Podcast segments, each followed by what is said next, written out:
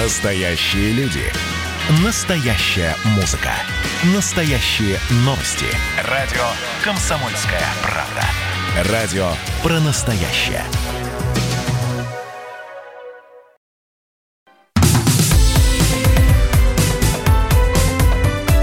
Как дела, Россия?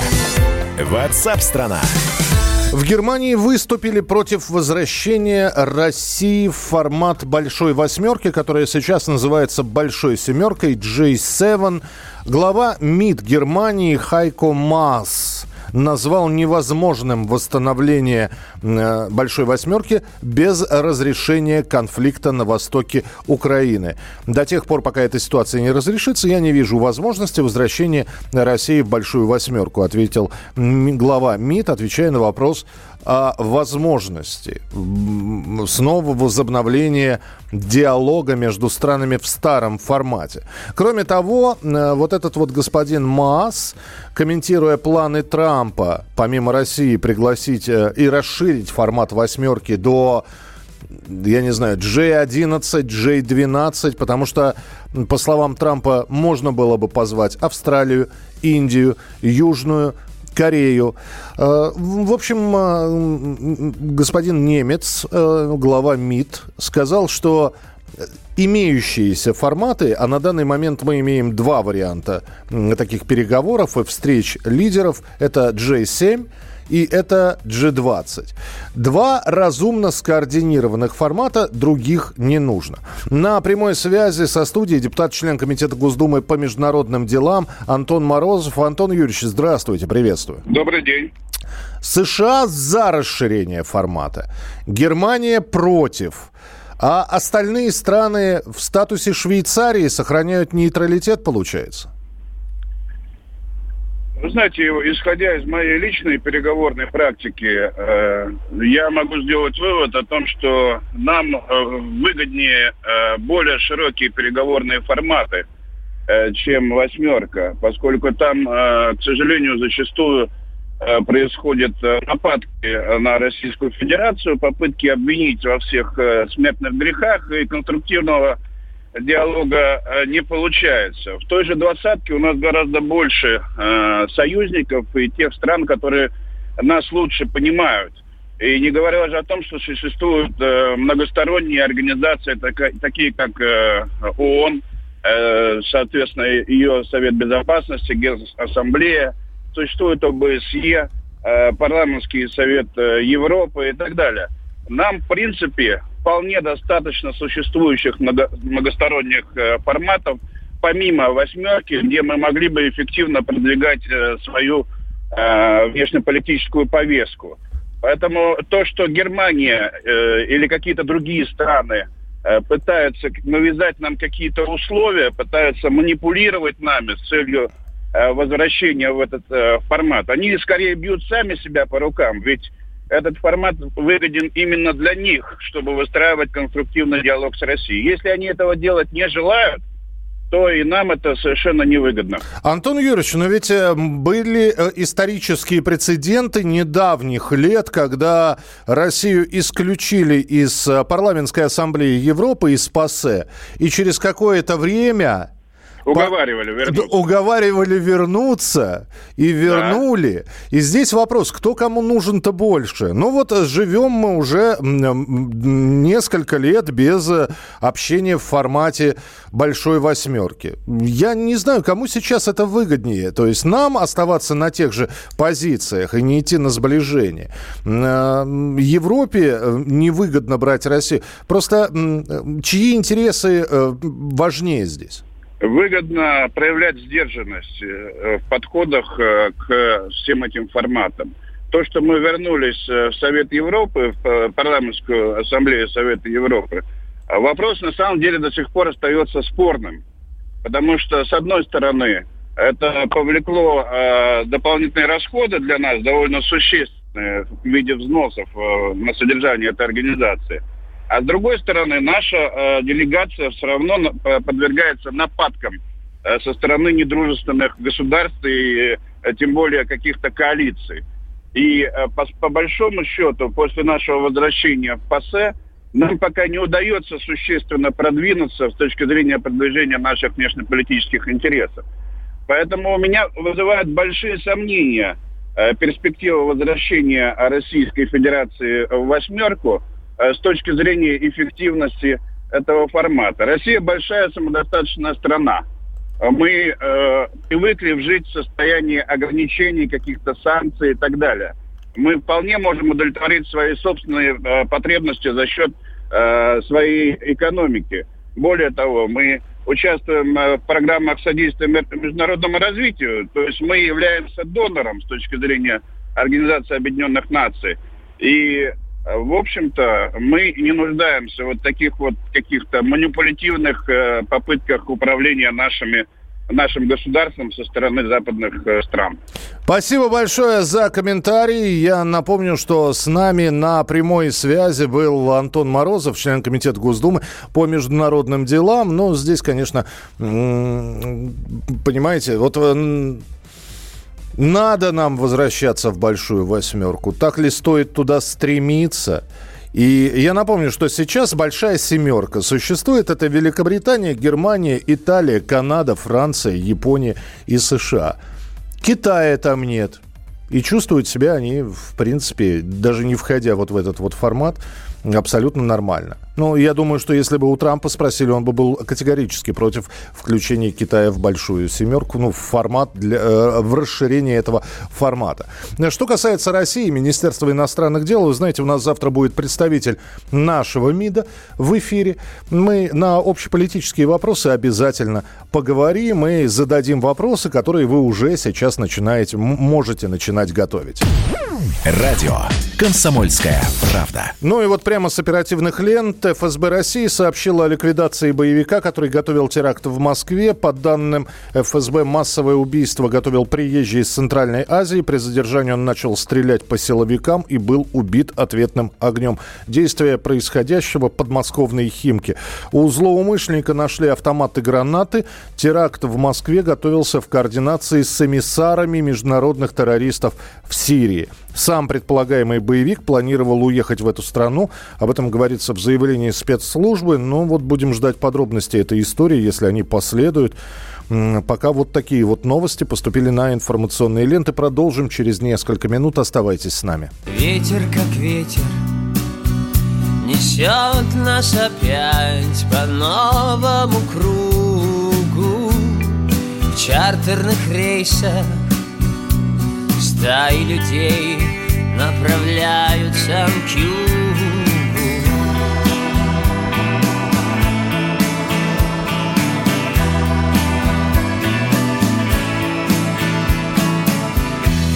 Мы ведь тоже хотели на солнце взлететь прямо так Из нашей постели.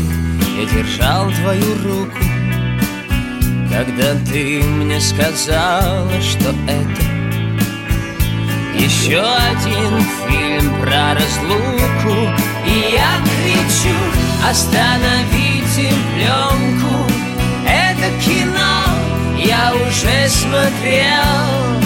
Эй, режиссер, заканчивай съемку А он смеется в объектив, как прицел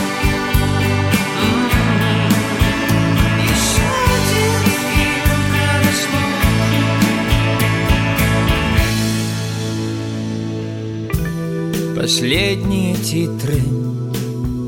Ты уехала к морю А я в холодные горы. Обнялись на прощание И стукнулись сумки. На фоне молчания. Нам так жалко свободы. Мы с тобою одной и той же породы. Да, мы слишком Значит, выберут нас народе Совершенно случайных прохожих. А, И я кричу, остановите пленку Это кино я уже смотрел. Эй, режиссер, заканчивай съемку. А он смеется как прицел я кричу, остановите пленку Это кино я уже смотрел.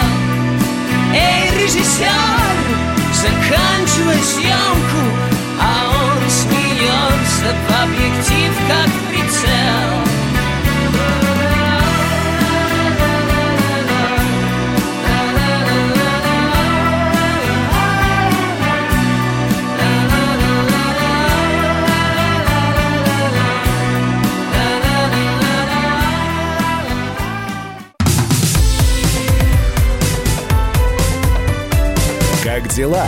Россия? Ватсап-страна! Итак, друзья, мы продолжаем прямой эфир. И считайте, что вот эта вот часть эфира на радио «Комсомольская правда» в программе «Как дела, Россия» будет посвящена такому анонсу и ознакомиться с большим материалом а, про детские дома и про деньги в детских домах. И деньги, которые выделяются э, сиротам, можно на сайте «Комсомольской правды» www.kp.ru. Один сирота обходится государству в сумму до 200 тысяч рублей в месяц. И, казалось бы, деньги на человека, ну, приличные. Я не скажу, что купаться в золоте, но жить очень и очень неплохо по российским меркам за такие деньги вполне возможно. Но в стране сирот крутятся десятки миллиардов рублей.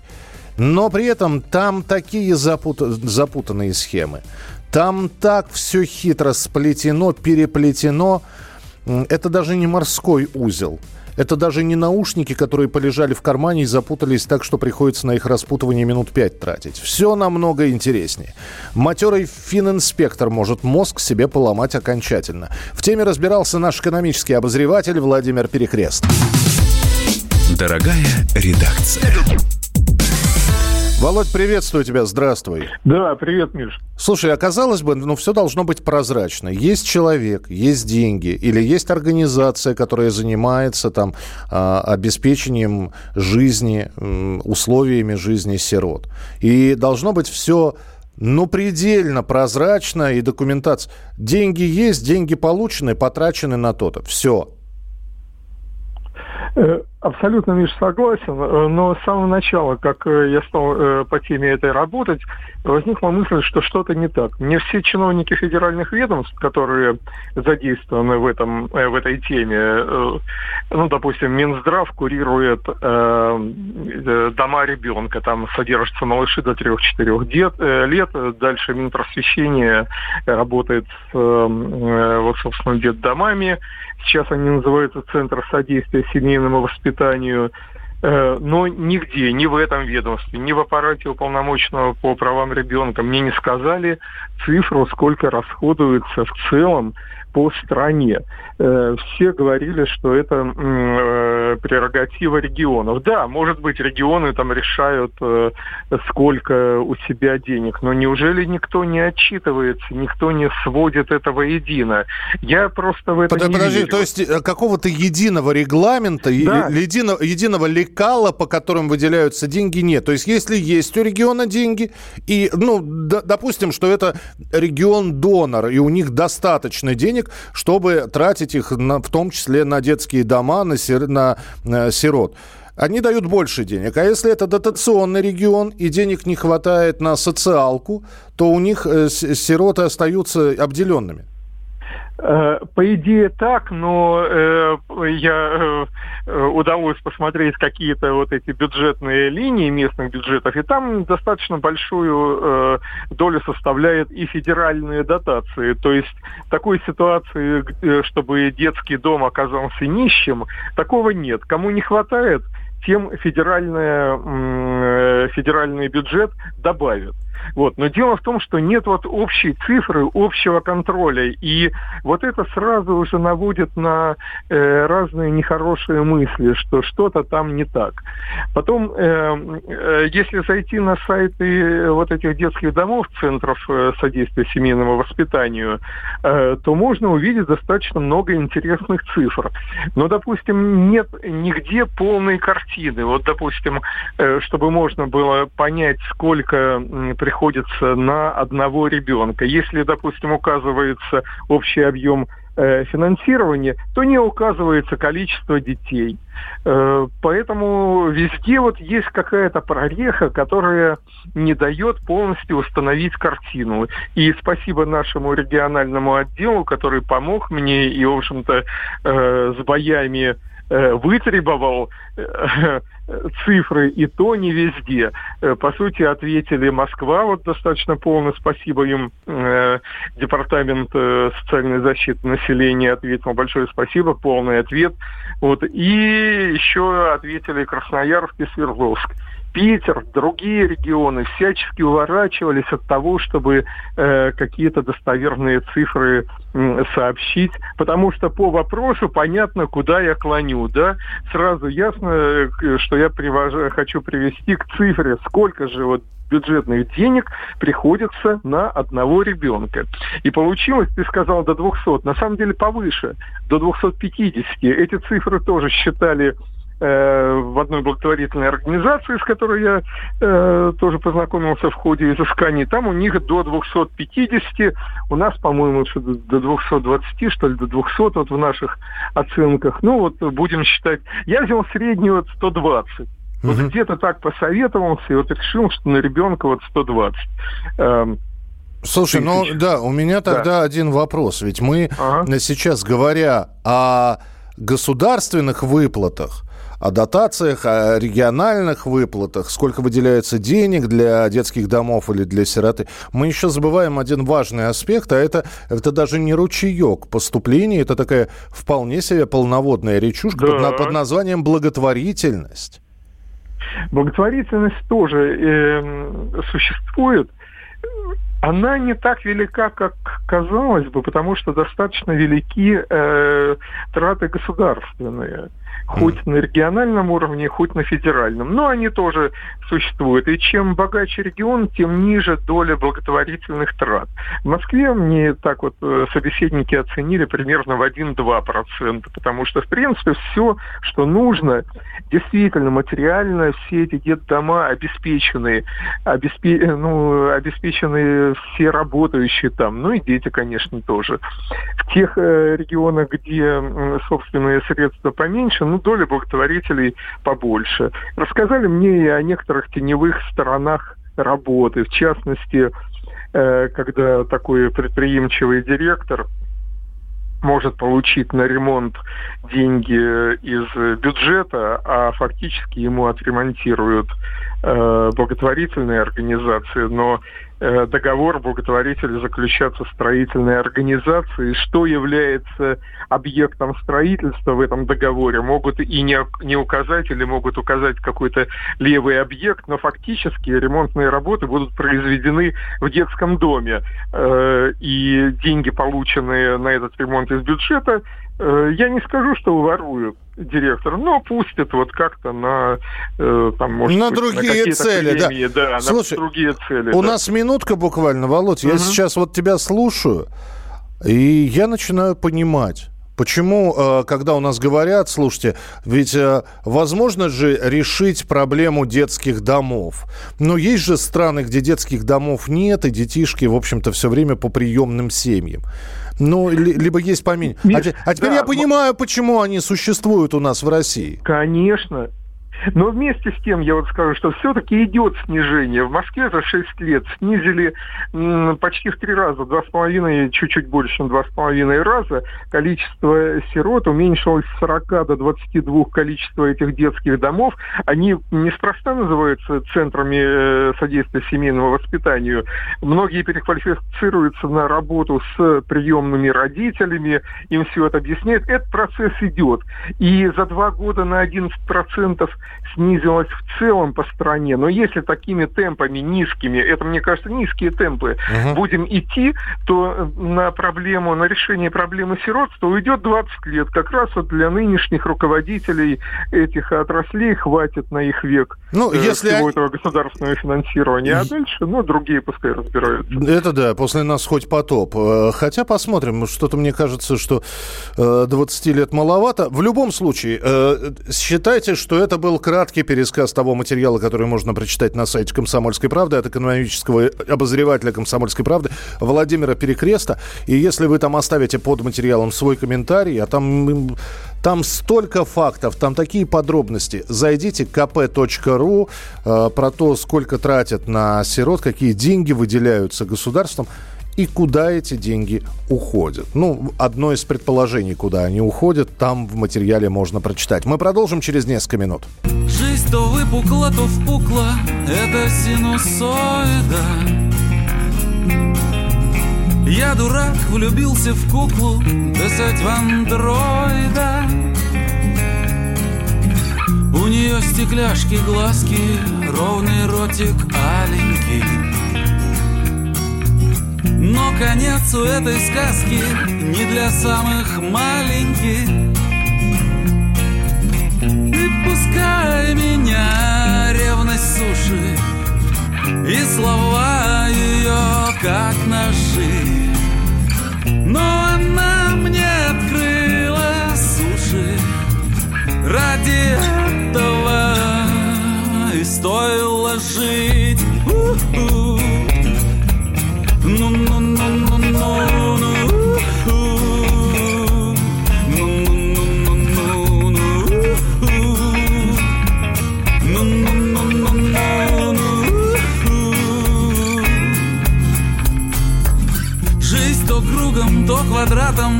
общем диалектика.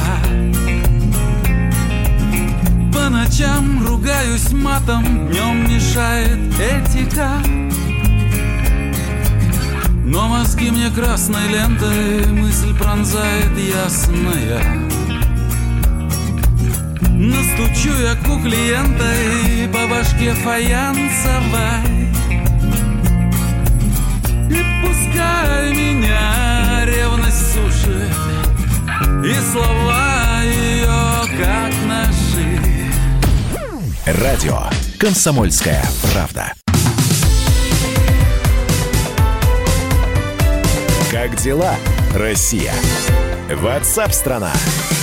Друзья, программа WhatsApp страна по сути готова к своему логическому завершению, чтобы уступить место в начале следующего часа Николаю Старикову, с которым вы встретитесь и сможете задать ему вопросы. И я еще раз напомню, телефон прямого эфира 8 800 200 ровно 9702, 8 800 200 ровно 9702. Ну и наша программа, и программа Николая Старикова, да и вообще передачи, в которых обсуждаются новости, темы важные и актуальные, где высказываются мнения. Вот в нашей программе вы слушаете мнение специалистов, вы сами высказываете мнение. Все это для того, чтобы и вы реагировали, и мы оперативно читали ваши сообщения. Э, мессенджер у нас очень простой. 8 9 6 7 200 ровно 9702. 8 9 6 7 200 ровно 9702. Радио «Комсомольская правда». Ну и как принято говорить в красивых информационных программах и в завершении выпуска о погоде. В Гидромедцентре России рассказали об опасности ультрафиолета, который излучает Солнце. Казалось бы, ну, а мы как будто об этом не знали. Но в ближайшие три дня излучение будет максимально обостренным на территории Краснодарского края. И если долго находиться под э, собственно, под прямыми лучами солнца можно получить ожоги и удары. Опасное ультрафиолетовое излучение прогнозируется в Орловской, Брянской, Воронежской, Курской областях, в Ставропольском, Краснодарском, Приморском краях, Республике Адыгея, в Забайкалье, и все это в ближайшие три дня. С нами на прямой связи научный руководитель гидромедцентра Роман Вильфанд. Э, Роман Менделевич, здравствуйте. Здравствуйте, ну, добрый. Э, опять же, насколько это необычная ситуация? Или это вполне обыденно для лета, для жаркого лета? Летом, конечно, но в принципе солнечное излучение имеет максимальную энергетику, но и ультрафиолет имеет свои особенности. Дело в том, что это особая составляющая солнечной энергии, ну, диапазон ее от 0,20 до 0,35 до 0,40 микрон. И это излучение опасно. Вот ультрафиолет, вот этот спектр, он очень опасен. Почему? Если бы не было поглощения ультрафиолетовой радиации, жизнь на Земле была бы невозможна. Так вот, задача задача прогноза интенсивности ультрафиолета сейчас очень остра. Ну вот за рубежом это просто обязательная значит, составляющая прогноза до индекса ультрафиолетовой интенсивности. В Федеральной службе по гидрометеорологии разработали вполне успешный, хороший метод прогноза по территории нашей страны. От чего зависит интенсивность ультрафиолета? Первое, от содержания озона в столбе атмосферы. Ну вот в нижней стратосфере максимальное количество озона, и оно поглощает до 90% ультрафиолета, и нужно прогнозировать, да, когда там достаточно озона, когда так называемые озоновые дыры бывают, это первое. Второе, в тропосфере ультрафиолет поглощает водяной пар, но прежде всего облака. Так вот, при антициклональной погоде, а именно при антициклоне, да, существует нисходящее движение, препятствующее облакообразованию, и условия создаются для значит, интенсивного ультрафиолета. Ну и многие другие факторы, еще замутненность э, воздуха, ну если воздух там с Средней Азии, там он пыльный, то ультрафиолет тоже поглощается. Вот все, я это все рассказал, о том, это очень кратко, э, какие факторы влияют. А метод достаточно оригинальный, непростой. И вот сейчас ну, ну, Росгидромет, Гидрометцентр России прогнозирует, что опасный ультрафиолет а, ну, под опасным дело в том, что есть условная шкала, и вот э, если э, вот, э, оценка 7, вот по, по условной шкале достигается mm-hmm. и более, уже опасно. Так вот, на э, юге Центрального федерального округа, точнее, в центрально-черноземных областях, вы их перечислили, в Краснодарском крае и особенно на юге Краснодарского края и Северо-Кавказского федерального округа. Вот в республиках Северного Кавказа и вот ну, ну Сочи, вот в Адыгее, Э, интенсив, ультрафиолетовый индекс будет достигать 8, даже 9. Роман Мендельевич, я ждал этого сообщения сейчас, пока вы говорили, от слушателя. Почему? Э, вот э, это называется, если бы не было этого сообщения, я бы все равно бы от лица слушателей задал этот вопрос, но да. здесь слушатель прислал. Вот раньше тоже было солнце и ничего не, не пугали, а сейчас это сговор с производителями солнцезащитно, солнцезащитных кремов. Я вот Понятно. Значит, ну, видите ли, в чем дело. Я готов ссылаться, конечно, я не медик, но поверьте, да, это провели исследование Всемирная организация здравоохранения, Всемирная метеорологическая организация. И ультрафиолетовый индекс, ну, если вы зайдете к любому врачу, ну, там, дерматологу, он расскажет вам, насколько опасно вот, находиться долго на, вот, под влиянием ультрафиолетового излучения. Но есть вещи достаточно очевидные, и они говорят о культуре отношения к своему здоровью, вообще культуре восприятия информации. Конечно, можно говорить о том, я сам очень так насторожен ко многим факторам информационным, да, значит, да, отношусь. Но здесь у меня особых сомнений нет. я точно не пропагандист, поверьте мне. Значит, Кремов, э, вот, кстати, врачи рекомендуют, вот когда вот значит, да, есть вот прогноз такого ультрафиолета, что нужно? Нужно только не выходить на солнце в период в полуденные часы с 11 до часу, до двух, либо находиться в тени обязательно носить широкополую шляпу. Ну какой же, в чем же здесь вот коммерческий интерес? Абсолютно, абсолютно. Роман да. Мендович, спасибо большое за комментарий. Роман Вильфанд, научный сотрудник Росгидромедцентра. Я не знаю, сколько из наших слушателей сейчас найдется, которые... А я вот спрошу у нашего звукорежиссера, Денис, Денис, у тебя был хоть раз солнечный удар? Не было? А у меня был, я тебе могу сказать, пренеприятнейшее ощущение пренеприятнейший. И казалось, то есть э, лето перестает быть радостным в этот момент. Когда э, вот я, например, знаю, что такое солнечный удар. Это называется «походил без головного убора». А, можете написать, был ли у вас хоть раз когда-нибудь солнечный удар, знаете ли вы, что это такое. Ну а мы сейчас переходим к традиционному подкасту, который подготовил Валентин Алфимов. Радио «Комсомольская правда». Всемирная организация здравоохранения констатирует, россияне едят слишком много соли. 12 грамм на человека в день – это очень много. Надо бы сократить потребление. Идеальнее в два раза. То есть не 12, а 6 граммов на человека. Почему? Да потому что вредно. Как там говорила э, героиня Людмилы Гурченко э, в фильме «Любовь и голуби», соль – это белая смерть. В общем, э, соль на многое влияет. От нее и давление, и проблемы с сердцем, и вообще все такое. С солью все понятно, ладно. А с другими продуктами? Сладкое, жирное. Можно ли есть сметану ложками? Можно ли, как мы любили в детстве, сгущенку ложкой? Да некоторые высасывали просто банку сгущенки в одно лицо. На этот вопрос во Всемирной организации здравоохранения ответа не дают, а вот каждый из нас своим детям может ответить сам. И отвечает Валентин Алфимов в своем подкасте. Слушайте внимательно.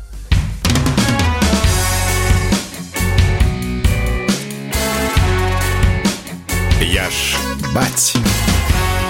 Привет, меня зовут Валентин, и у меня четверо детей. На днях я сидел за столом, ко мне подошел племянник трех лет и говорит «Дядя Валя, дай мне, пожалуйста, ложку, я сметану буду есть». Я, мягко говоря, офигел. Я каждый раз, когда кладу сметану на драники или в борщ, смотрю на эту ложку, как умирающий в пустыне на последнюю каплю воды. Так хочется ее облизнуть. А тут этот шкет подходит и говорит, я буду есть сметану ложкой. Я такой наглость себе, честно говоря, не позволяю, хотя уже заработал на пару ложек сметаны, это точно. Но потом я задумался. Ну а почему нет? Вот что меня останавливает, кроме какого-то внутреннего стопора? Ничего. А откуда он взялся, этот стопор? Видимо, откуда-то из глубин, из воспитания – Тысячу раз фиксировал у себя желание съесть пару-тройку ложек сметаны прямо из банки. Или в магазине. Проходишь мимо полки со сгущенкой, а там стоят литровые пластиковые бутылки. М-м, вот такую бы открыть и прямо из горла, и прямо в рот перевернуть, а потом еще раз и еще раз. Но нет, ни разу себе такого не позволял. У меня, кстати, была детская мечта есть торт ложкой. Ну, прям вот так, не разрезая, ни с кем не делясь, а вот купить себе торт и прямо ложкой его. Только в 34 смог себе такое позволить, да и то не сам, спасибо друзьям. Реализовали мою детскую мечту. Так почему надо детей в этом ограничивать? Вот что произойдет, если он съест пару-тройку ложек сметаны или сгущенки? Понятно, что это не полезно. Но что страшного? В конце концов, наестся и потом не будет. От сметаны пероральной еще вообще никто не умирал. Есть расхожий миф, что попробует и так и будет всю жизнь ее жрать ложками, прямо из банки. А потом уже задница будет как электричка и проблемы с поджелудочной. Хотя еще в самом детстве я был в санатории, и там перед сном нам тоже давали сметану. Вот точно так же, как сейчас Ромка передо мной ее ел. И ничего, вырос же я, вырос приличным человеком. И не привык, и не бросаюсь я на нее с горящими глазами. Есть несколько примеров в моей жизни, когда запрет хорошо сыграл свою роль. Как-то предложил сыну своего друга шоколадку. Тогда парню было 4 года. Он ее лизнул и выбросил со словами «М, «не понял». А просто он шоколад до этого момента вообще не пробовал. Вот и нет его в жизни. Одна моя подруга в 40 с лишним лет не ест мороженое, потому что выросла на севере, и там был только снег, а после снега мороженое, ну, слишком приторным кажется. Ну, вообще, запрещать, конечно, нельзя, объяснять бесполезно. Давать или нет сладкое каждый решает сам. Ясно одно, дети смотрят на родителей. И если вы лупите конфеты килограммами, то что же вы удивляетесь, что у сына под кроватью находите обертки? С вами был Валентин Алфимов. Иногда отходите от правил, особенно если вы сами не можете их объяснить.